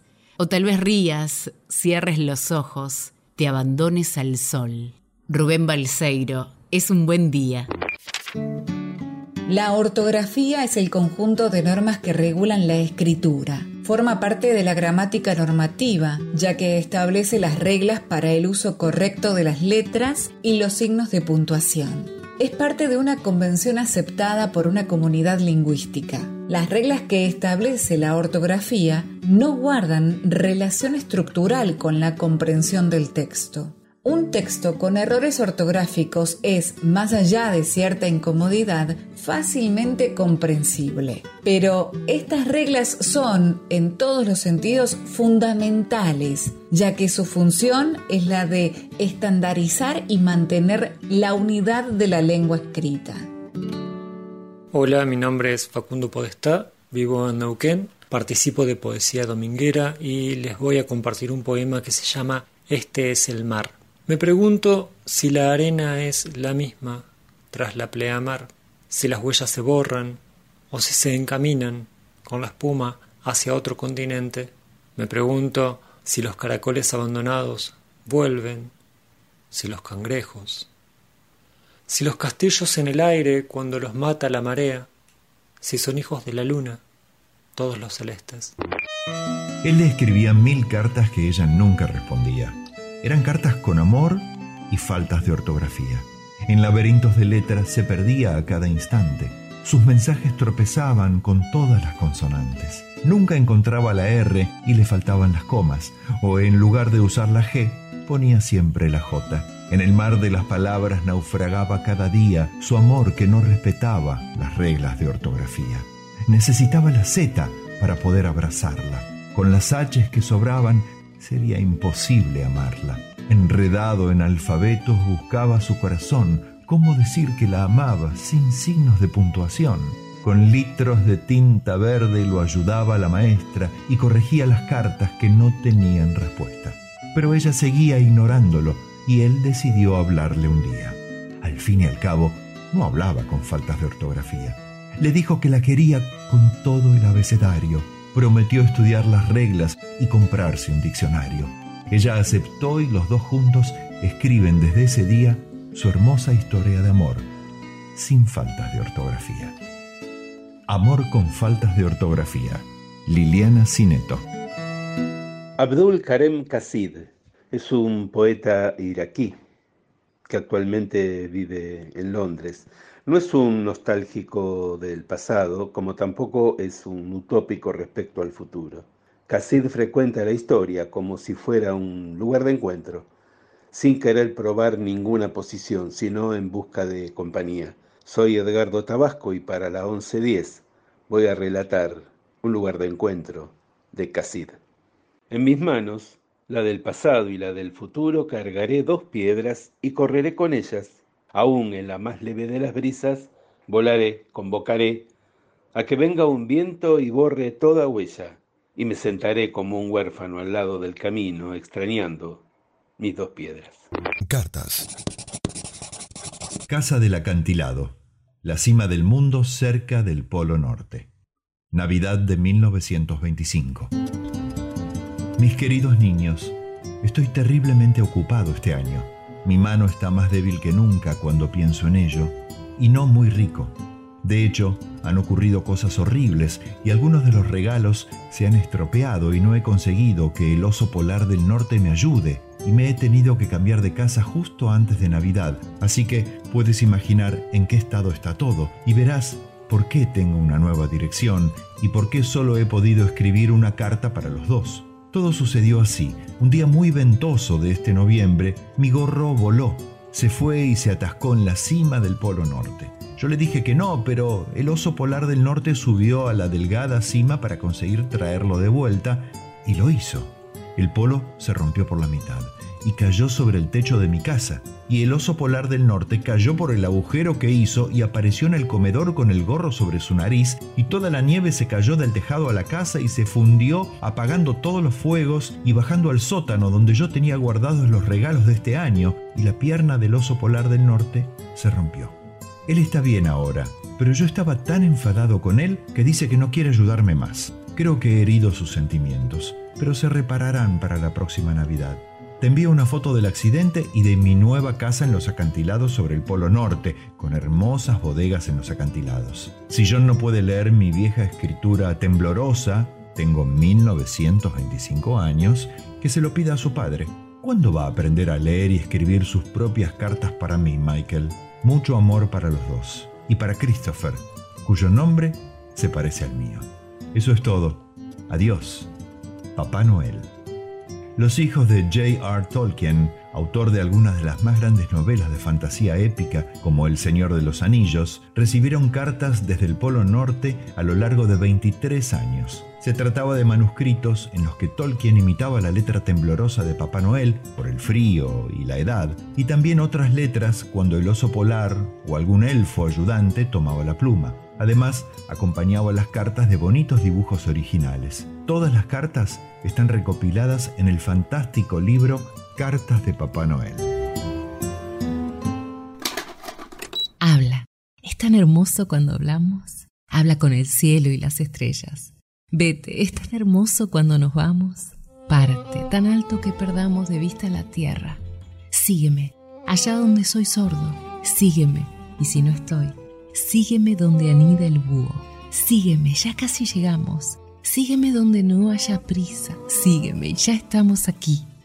Suis-moi, de Camille.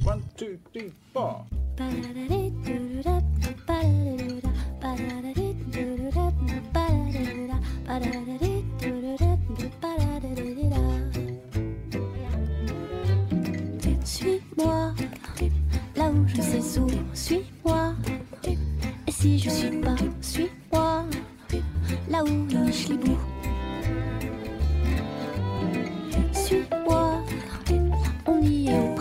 Suis-moi, là où rien ne presse, suis-moi, et que nous y voilà. Ta-da-di-dou-dou. On se pose, c'est si bon quand on se pose, plus de questions et qu'on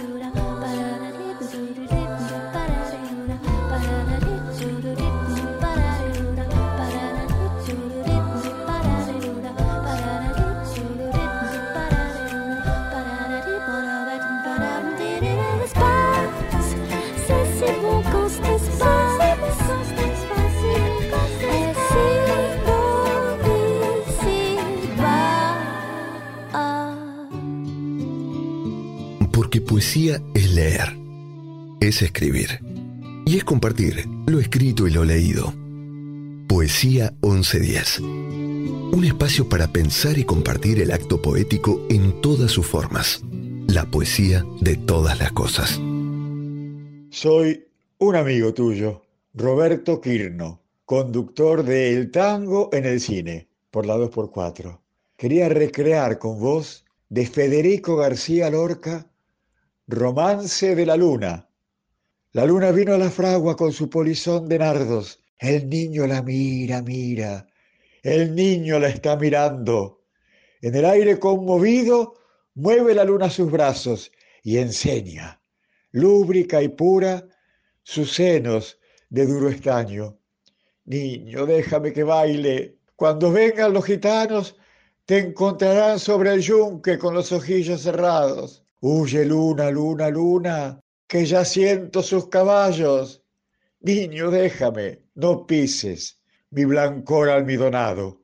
El jinete se acercaba, tocando el tambor del llano. Dentro de la fragua el niño tiene los ojos cerrados. Por el olivar venían bronce y sueño los gitanos, las cabezas levantadas y los ojos entornados. ¿Cómo canta la sumaya? ¡Ay, cómo canta en el árbol! Por el cielo va la luna, con el niño de la mano.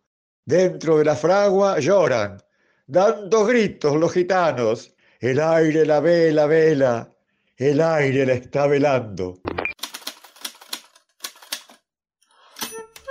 Ulises, de James Joyce, considerada por muchos la mejor novela en idioma inglés del siglo XX, fue publicada en 1922. Su título nos lleva sin velos al protagonista de la Odisea, Ulises, llamado Odiseo en la versión latina de Homero, de donde extrae su simbolismo épico.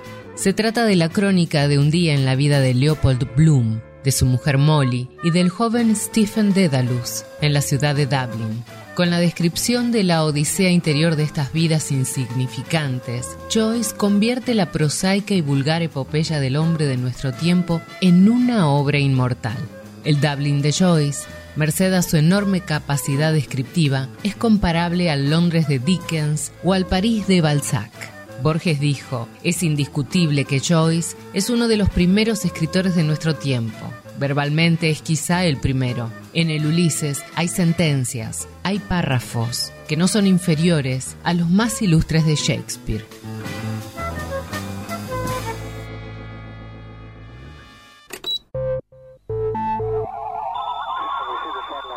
Hola, soy Carla Sacerdote de Palermo. ¿Desde cuándo escribís? Escribía diarios de adolescente. Por muchísimos años no escribí nada, pero hace un año y medio, después de animarme a leer uno de esos diarios que tenía guardado, decidí empezar un taller con Santiago Leach, a los 52 años. ¿Por qué escribís? Escribo para intentar sacar el dolor del cuerpo, despacito, tejiendo palabras. ¿Para quién escribís? Escribo con Santiago y mis compañeros de taller en mi cabeza, acompañada por ellos. Escribo para mí, para entenderme, para descubrirme, para que algún día mis hijas y quien dice mis nietos sepan de qué estaba hecha. ¿Qué es la poesía para vos? Para mí es una forma de darle belleza al dolor. ¿Dónde encontrás poesía aparte de en un poema? Encuentro poesía en las grietas que nos construyen como personas. Era una clase dura de cinco montañas. Cinco montañas de cinco minutos a seis vueltas de pedal cada seis segundos al 85% de la frecuencia cardíaca máxima. La primera me pareció imposible, pero para la tercera las tenía dominadas. Cuando me bajé de la bicicleta sentí la fuerza de que pasara lo que pasara lo iba a poder afrontar. Un equilibrio mental, como si mi cerebro incorporara el horizonte recto del río sin sobresaltos, y yo pudiera ver, navegando por el filo, desafiando la cornisa sin caerse, un buque de carga inmenso, avanzando lentamente, de izquierda a derecha, recorriendo el horizonte como si fuera una línea de tiempo que empezó antes que yo naciera y va a seguir después que me muera. Y no se cae, se sostiene en el borde.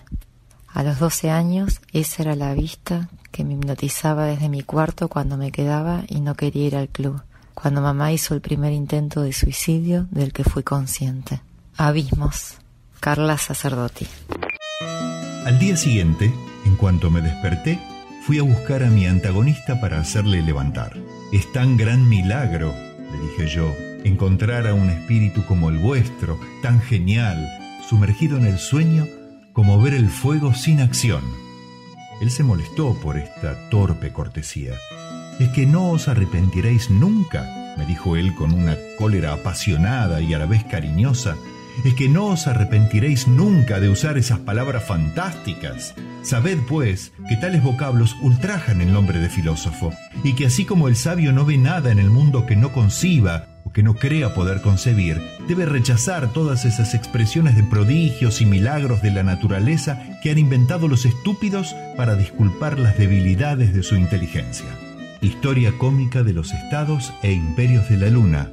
Fragmento. Savigny Cirano de Bergerac. Hola, mi nombre es Karina Macheo y les voy a leer un poema de mi nuevo libro Ama de Casa con Z. El poema tiene como título Composición tema La vaca. Hola, hola. Mientras tanto, vos, ¿qué haces? De todo. Siempre hago de todo. Hay que estar al tanto, actualizada, trabajar, estudiar, comer bien, hacer ejercicio, disfrutar, saber disfrutar, tener hijos y vida social, hacer el amor. Hay que estar al tanto, actualizar, refresh, mi estado, ¿qué pasa? Tener conexiones, saber decir, estar al tanto, actualidad, frescura, originalidad, saber combinar, refresh, caminar, ingerir vegetales, dormir, ir de cuerpo con regularidad, lavarse los dientes, evitar el frizz, estudiar idiomas, viajar, saber disfrutar, desconectar, conectar, que el teléfono sea inteligente, más que vos, que te supere la situación, que el dinero no sea el objetivo. Hay que tenerlo, menear la cabeza de un lado a otro varias veces en el día, ironizar, hablar con tono, ser interesante, estudiar, ser espiritual, no saber, saber, hacer cursos, conocer gente. Mi agenda es imposible. ¿Quién tiene tiempo? No pude, no llegué, no hice, pero... ¿Aprendés? ¿Podés aprender? ¿Y qué hacemos con la lección aprendida? La guardo, la archivo, la pierdo. ¿Cómo se usa esa porción de vida? ¿Cómo te impregnás de nuevo con dolor cuando te chocaste dos millones de veces y contando con la misma piedra? Si te quemás con leche, ¿ves una vaca y llorás? Yo veo una vaca y me da pena. Tengo ganas de acariciarla, de rescatarla, de infundir ingenio en sus ojos muertos.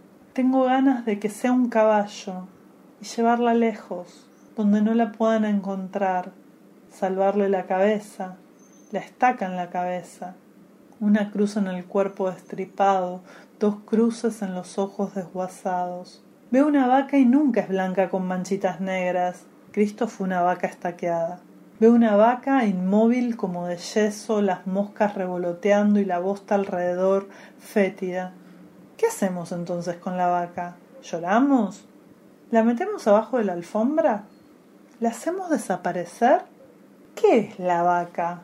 Y ese olor recursivo y recurrente, ese olor no se va, no se va más. El olor queda, persiste, se dice cicatriz en el olfato que te estremece el cuerpo completo es el dolor del salvaje que pide carne, carne que no sea propia porque no se puede comer así. Pero la vaca, puedo comer su carne, pido carne, sangre, pido algo vivo para matar, engullir un animal vivo, rojo.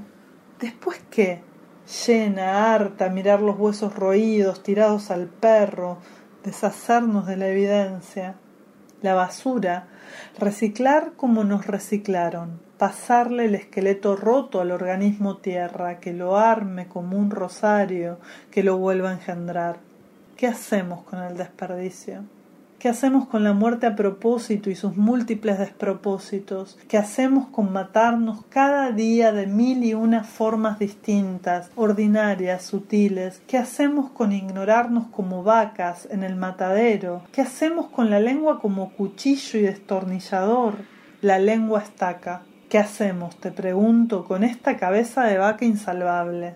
¿Qué hacemos con este torrente de palabras que acechan, atan, van comiendo las horas, que necesito para seguir haciendo algo que no quiero? ¿Qué hacemos con tanta vida, tanto amor, tanta información? ¿Para qué? ¿Qué hacemos, cuerpo querido? Cariño, no tardes en levantarte. Mamá está lavando la ropa. Papá se ha ido y los más jóvenes lloran por acostumbrarse. Con una vida fuera de la casa hay que endurecer un corazón tan débil para vencer el miedo al trueno. Tu vida apunta contra la corriente. De acuerdo, ¿dónde está el bebé? ¿Estás vendiendo a alguien gotas en ese cartel? Seca Baleiro, relampiano.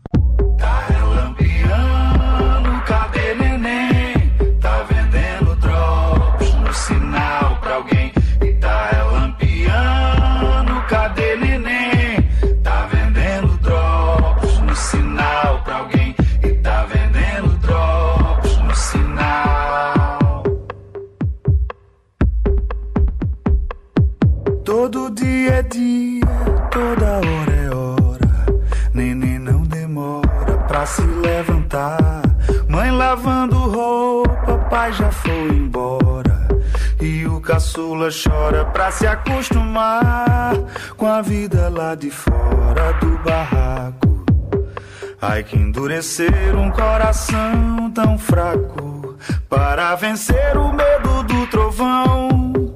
Sua vida aponta contra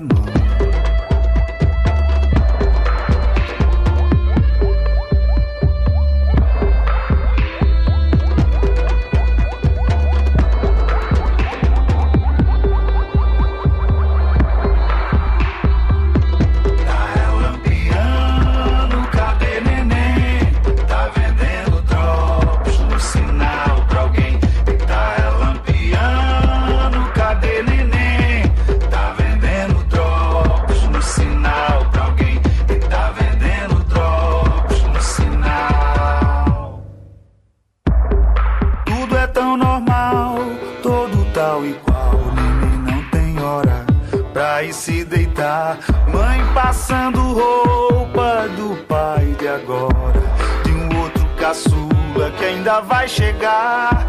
É mais uma boca dentro do barraco. Mais um quilo de farinha do mesmo saco. Para alimentar o novo João Ninguém.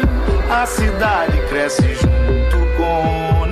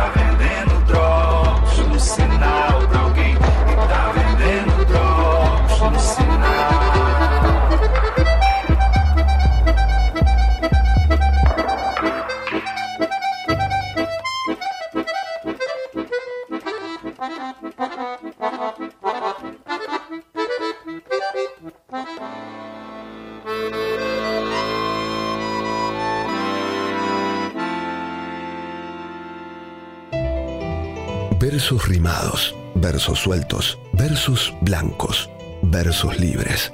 Poesía 1110. Palabras sin aislamientos preventivos. Hola, soy Fernando del Priore. Para todos los oyentes de la 1110, un poema titulado Que ninguno esté triste, de David Álvarez Morgade. Que ninguno esté triste, descartado. Sonríe, deja allá esa mascarilla. ¿No es cierto que te quieren, que has amado? La dulzura es un gato que roza la rodilla. Si una mujer sonríe, ya se explica. Una mujer con lágrimas destroza. Toca en lo tierno un niño que solloza y su risa es la vida que repica. El humor es un gato que retosa. Desconfiado es un gato que se arquea y el misterio es un gato sobre el muro. Sus ojos son enigma por lo oscuro y la furia es un gato que pelea. La astucia es cuando el gato ronronea. Mujer enamorada es la tersura, pétalo que en la atmósfera volara. Una mujer amiga es cosa rara. Mujer que olvida es de memoria dura. Cuando es pequeño, un gato es la ternura. Que ninguno esté triste, está prohibido.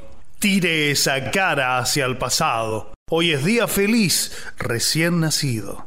Como quien dice, un gato bien plantado. ¿Y qué más? No hace falta, está todo explicado. El gato es un filósofo dormido. El modernismo es un movimiento literario que se manifestó entre 1880 y 1917, fundamentalmente en el ámbito de la poesía. Se propuso modificar la literatura en términos formales, buscaba la perfección y se caracterizaba por el preciosismo, dándole un lugar central a los sentidos, el gusto por lo exótico, la mitología y el erotismo. Se oponía vehementemente a lo vulgar y manifestaba su independencia formal con el uso del verso libre. En el modernismo hay una raíz de profundo desacuerdo con la sociedad burguesa. Rubén Darío, José Martí, Leopoldo Lugones, Juan Ramón Jiménez son algunos de los más destacados modernistas. Goce en buen hora y su cerebro encienda en la rojiza lumbre de la encasta hoguera del deseo. Yo, embriagado de mis penas, me devoro y mis miserias lloro, y buitre de mí mismo me levanto, y me hiero, y me curo con mi canto, buitre a la vez que altivo Prometeo. José Martí. ¿Qué tal si deliramos por un ratito? ¿Qué tal si clavamos los ojos más allá de la infamia para adivinar otro mundo posible? El aire estaría más limpio de todo veneno que no provenga de los miedos humanos y de las humanas pasiones. En las calles los automóviles serán aplastados por los perros. La gente no será manejada por el automóvil, ni será programada por el ordenador, ni será comprada por el supermercado, ni será tampoco mirada por el televisor. El televisor dejará de ser el miembro más importante de la familia y será tratado como la plancha o como el lavarropas. Se incorporará a los códigos penales el delito de estupidez que cometen quienes viven por tener o por ganar en vez de vivir por vivir no más. Como canta el pájaro sin saber que canta. Y como juega el niño sin saber que juega. Fragmento La Utopía de Eduardo Galeano. Los hermanos Jacob y Wilhelm Grimm fueron eruditos filólogos, investigadores y escritores alemanes que nacieron a fines del siglo XVIII y coleccionaron y publicaron una enorme cantidad de cuentos populares como Cenicienta, El príncipe rana, Hansel y Gretel, Rapunzel, La Bella Durmiente, Pulgarcito y Blanca Nieves entre los más famosos. El romanticismo, en pleno auge durante la juventud de los hermanos, había reflotado el interés por los relatos populares que la tradición oral había llevado hasta esos días considerados por muchos como una forma pura de la cultura y la literatura nacionales. Con gran seriedad y método, recopilaron y editaron relatos publicando una primera edición que contaba con 157 cuentos, cantidad que se iría incrementando con los años hasta su última publicación en 1857, con más de 200. El trabajo de los hermanos Grimm ha permitido que llegara hasta nuestros días un muestrario de la imaginación, la creatividad y las inquietudes de diferentes orígenes en distintas épocas, que de otro modo se hubieran perdido irremediablemente en la historia. Hola, ¿qué tal? Un gusto. Yo me llamo Brisa Micaela, vivo en Buenos Aires, Argentina. Escribo desde muy chica, la realidad es que siempre tuve encima un lápiz y un papel a mano para poder anotarlo todo y los diarios íntimos fueron una excusa perfecta para poder adentrarme en este hermoso mundo de la escritura. Por eso mismo quiero compartirles un breve fragmento de uno de los textos que publiqué en el Segundo Mundial que se llama Hilo Negro y dice así. Lo que viste se desprende de la imagen descomprime las figuras y las partes, todo todo se hace uno y lo rehace. Fija el centro, cose y sella lo que nada quiere que se sepa. Tan solo sos un suéter, una de las piezas que amanece en algún rincón de esta casa. Tus mangas deshilachadas abrazan los dedos que se esconden dentro. Abrigas el cuerpo cuando el olvido se encarga de enfriar hasta las memorias. Callas tanto que haces ruido cuando todo anochece y entre el montón de ropa abultado en la silla apareces. Ay, insólito suéter, testigo de absurdos dichos que con tu presencia se rompen. No, no podría hacerlo. Tu tela negra bordea en medio, con rayas que van y vienen, formando un camino hasta la punta de la curva. Semejante a un crucigrama friccionás la piel. Sos suave. No, no podría hacerlo. Qué cosa rara la tela que te compone. Registra olores, conserva tactos, coloca recuerdos en el medio del escote, ahí donde se dibuja un hueco, ese mismo por donde entra la cabeza. No, no podría. No después de tenerte conmigo debajo de las sábanas, no después de inhalar fuerte y en vano las feromonas incrustadas en tus fibras. No, incluso si ya se lavaron entre las otras telas, no, no podría. Apareces cuando todo está ocupado. Aprovechás los días magros para apropiarte estas piezas, nosotros, cubrir con tu lana lo poco que nos queda de superficie. Mas te veo así, tan excepto de todo lo que traes y me enfermo. ¿Cómo es que mi cuerpo también se amolda a tus hilos? ¿Cómo es que el suyo logró también hacerlo? En medio de un lavatorio podés volverte bollo, un músculo tensado, peso muerto de mis manos que absorbe todo entre los filos. Había sido suéter, por eso no te tiro. Figuramos como esponjas estrujables en medio de este lío. Todo, todo se esconde dentro y lo veo. Muchas gracias. No me pongan en lo oscuro a morir como un traidor. Yo soy bueno y como bueno moriré de cara al sol. Con los pobres de la tierra quiero yo mi suerte echar. El arroyo de la sierra me complace más que el mar. Guantanamera, Guajira Guantanamera. Guajira Guantanamera de Pete J. Fernández Díaz, José Martí, Julián Orbón, por Compay Segundo. Guantanamera, Guajira, Guantanamera, Guantanamera, Guajira, Guantanamera. Yo soy un hombre sincero, de donde crece la palma. Yo soy un hombre sincero, de donde crece la palma antes de morir yo quiero echar mis versos del alma. Y antes de morir yo quiero echar mis versos del alma. Guantanamera, Guajira, Guantanamera,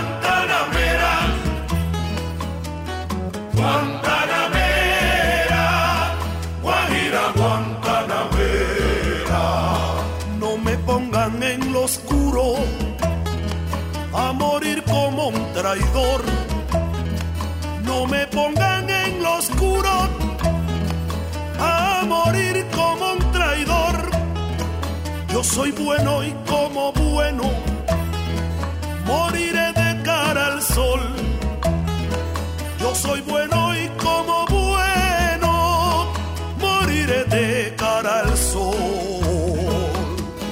Guantanamera, Guajira, Guantanamera,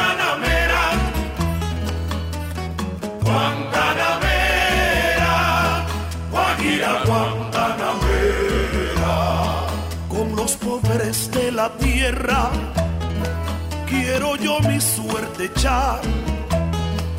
Con los pobres de la tierra quiero yo mi suerte echar. El arroyo de la sierra me complace más que el mar. El arroyo de la sierra me complace más que el mar. Guajira, Guantanamera, Guantanamera, Guajira, Guantanamera. Tiene el leopardo un abrigo en su monte seco y pardo. Tiene el leopardo un abrigo en su monte seco y pardo. Yo tengo más que el leopardo tengo un buen amigo. Guantanamera, Guajira, Guantanamera, Guantanamera,